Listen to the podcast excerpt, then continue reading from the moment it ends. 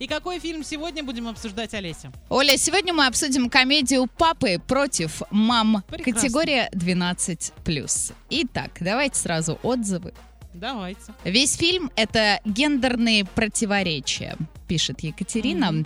Я, естественно, за выгоревших, усталых женщин. Местами где-то даже себя увидела.